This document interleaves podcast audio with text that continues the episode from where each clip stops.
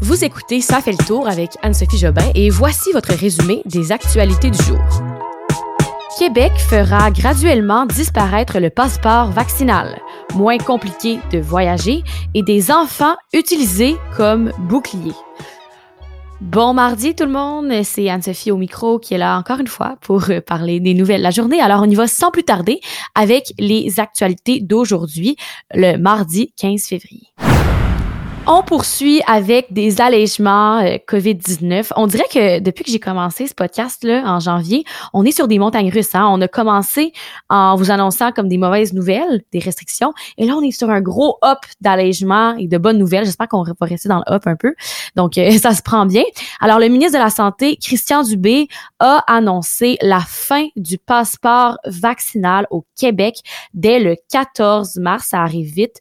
Le 14 mars, on se rappelle que c'est aussi la date où on sera pas mal rendu à un retour à la vie normale, hein, la journée où les bars et les karaokés pourront rouvrir d'ailleurs.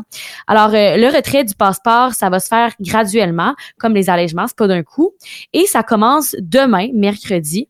Alors, il ne sera plus exigé demain dans les commerces à grande surface, comme les quincailleries, alors 1500 mètres carrés et plus, de euh, demander le passeport vaccinal. Et aussi dans les SAQ et les SQDC. Donc, ça, c'est à partir de demain. Ensuite, à partir du 21 février, la preuve vaccinale ne sera plus exigée dans les lieux de culte et les funérailles. Puis finalement, comme je le disais, le 14 mars, là, il n'existera plus nulle part pour le moment, parce que là, l'idée n'a pas été écartée là qu'on remette euh, en place le passeport vaccinal s'il y a une sixième vague. Pour ce qui est du masque, Luc Boileau là se donne encore un mois pour prendre une décision. Pour le moment, il est toujours obligatoire, mais ça se pourrait que dans les mois à venir, on ait des nouvelles là-dessus, puis que le masque euh, prenne un peu euh, moins de place dans notre vie. La santé publique a aussi parlé de l'idée d'une quatrième dose. Ils disent qu'ils vont faire des, des, des recherches là-dessus, mais qu'il n'y a rien encore de confirmé. Et finalement, le variant BA2, là, lui, pour sa part, il est bien implanté au Québec. C'est ce qu'on apprenait euh, lors de la conférence de presse. Ce qui inquiète plus de ce variant-là, c'est pas son danger, c'est pas qu'on peut se rendre à l'hôpital comme mettons le premier, euh, la première souche de, de COVID-19 qui nous faisait assez peur là, c'est qu'il est plus contagieux. Il y a même des études qui nous disent que si euh, on a eu Omicron, on peut quand même rattraper BA2. Et là, il représenterait de 10 à 15 des cas dans la région de Montréal. Mais voilà quand même des bonnes nouvelles. On a encore des allègements au Québec euh, au niveau de la COVID-19. J'ai pas terminé avec les allègements pour aujourd'hui. On peut encore soupirer un grand souffle de soulagement. Et là, c'est pour une partie excitante qu'on aime presque tous, les voyages. Le gouvernement fédéral a annoncé cet après-midi une série d'assouplissements aux frontières et ce sera appliqué à partir du 28 février au début de la semaine de relâche, donc le lundi. Et euh, ça, c'est une excellente nouvelle pour ceux et celles qui prévoient des voyages à la relâche parce que ça va être plus simple. Je vous explique. Si vous êtes adéquatement vacciné, vous ne serez plus obligé de présenter un test PCR négatif à votre retour à la frontière. Adéquatement vacciné, c'est deux doses de vaccin. Euh, mais il faudra quand même là, que vous présentiez un test. Et là, on parle euh, d'un test négatif rapide. Alors, ce sont les tests qui vont être maintenant acceptés, les tests PCR aussi, mais ils ne seront plus obligatoires. C'est sûr que c'est pas hyper simple, mais en gros, ce test rapide, ce test antigénique qu'on appelle, devra être autorisé par le pays dans lequel il aura été effectué. Et il va devoir avoir été effectué dans soit un, un laboratoire, une entité de soins de santé ou un service de télésanté. Alors, c'est sûr que c'est pas plus de tests en tout, mais c'est un peu plus simple avec un test rapide et euh, moins coûteux. Autre bonne nouvelle pour les enfants de moins de 12 ans qui ne sont pas entièrement vaccinés, ils n'auront plus à se placer en isolement à leur retour. Ils vont pouvoir leur reprendre leurs activités normales lorsqu'ils reviennent au Canada. Il se peut quand même que euh, vous soyez sélectionné aléatoirement quand vous arrivez à l'aéroport aux frontières pour subir un test PCR, mais euh, vous n'aurez plus à vous isoler jusqu'au résultat du test. Là, parce qu'en ce moment, c'était ça avec les tests PCR. On attendait le résultat avant de, de pouvoir reprendre nos activités. Le gouvernement prévoit aussi de lever son avis qui dit que les Canadiens doivent éviter tout voyage non essentiel à l'extérieur du pays. Alors ça, ça serait, ça pourrait être levé bientôt. Et finalement, pour les personnes non vaccinées, eh bien, ils vont devoir prendre leur mal en patience là, parce que ces gens vont devoir toujours faire un test de dépistage et s'isoler pour deux semaines à leur retour.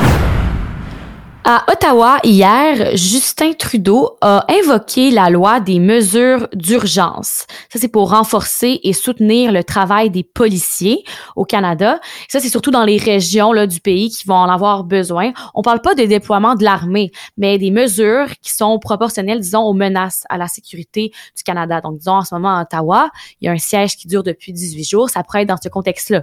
Ce serait pas utilisé pour une petite manifestation à Montréal, j'imagine. C'est vraiment plus pour, euh, pour des pour des mesures exceptionnelles lorsque ça nuit vraiment à la vie des gens. Et je voulais vous parler de ça parce qu'il y a George Saman, alias George Tiger. C'est une étoile montante du mouvement complotiste anti-vaccin, anti-mesures sanitaires au Canada. Et il a dit dans une vidéo qu'il euh, aimerait que les manifestants réunissent le plus possible les enfants et des familles qui serviraient comme comme des boucliers contre les policiers. Il souhaite en fait là, que de plus en plus d'enfants et de familles se présentent pour éviter que les policiers fassent une intervention policière musclée. Alors ça, c'est, c'est assez spécial de dire qu'on utilise des enfants comme boucliers. Et euh, il y a aussi Doug Ford, le premier ministre ontarien, qui a encore demandé aux gens de quitter euh, le, le, centre-ville d'Ottawa là, parce qu'en ce moment, ils font plus de mal aux personnes que la pandémie elle-même.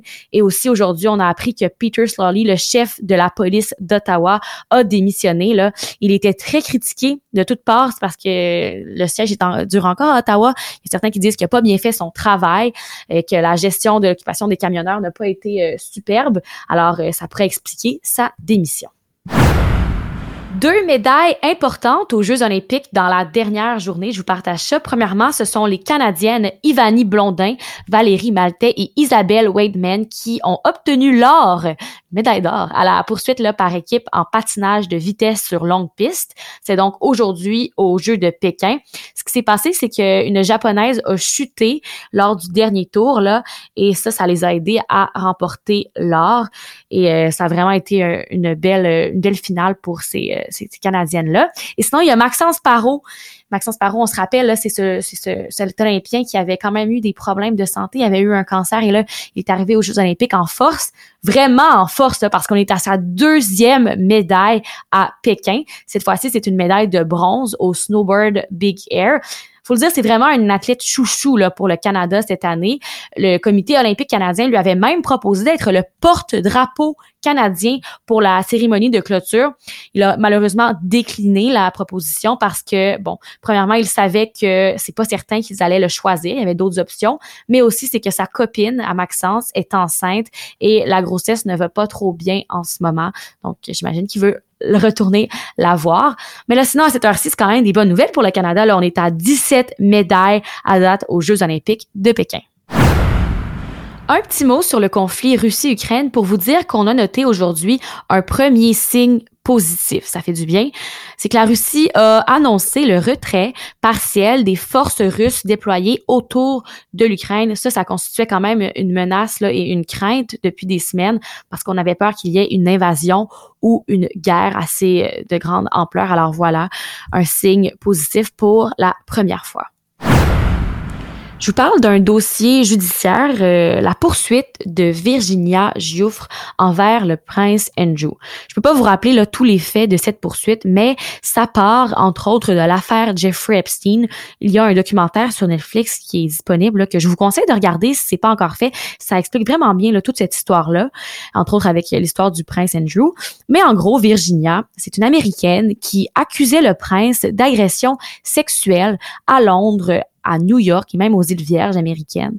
Et ça, c'était dans les résidences du couple formé par Jeffrey Epstein et Ghislaine Maxwell. Ça, c'est quand elle était mineure. Elle avait seulement 17 ans. Et ce qu'on apprend aujourd'hui, c'est qu'un accord à l'amiable a été conclu entre le prince Andrew et Virginia. Et ça a été conclu hors cours. C'est sûr qu'il y a de l'argent là-dedans, mais bon, les termes financiers là, exacts n'ont pas été dévoilés. Mais selon un document, euh, il aurait donc l'intention de faire un don à l'organisation de Virginia qui euh, soutient les, droits des victimes d'agressions sexuelles. Alors voilà, le dossier est réglé hors cours. Pour notre retour dans le passé du jour où on va voir un événement qui a marqué l'histoire en date d'aujourd'hui, j'ai pas un gros retour dans le passé. Je vais choisir un petit fun fact qui va vous en faire connaître un peu plus sur moi. Je retourne donc au 15 février 1900 50 parce que j'avais envie de vous parler de, du film qui a marqué mon enfance puis que j'aime encore aujourd'hui, surtout la version plus récente, euh, le film Cendrillon, parce que le 15 février 1950, eh bien c'était la première diffusion aux États-Unis de ce film de Walt Disney et j'avais envie de vous partager ce petit fait sur moi. Alors voilà, c'est tout pour euh, l'émission d'aujourd'hui. Merci d'avoir encore été là et on se retrouve pour toute la semaine encore mercredi, jeudi, vendredi pour des petits résumés de l'actualité du jour. Bonne soirée tout le monde.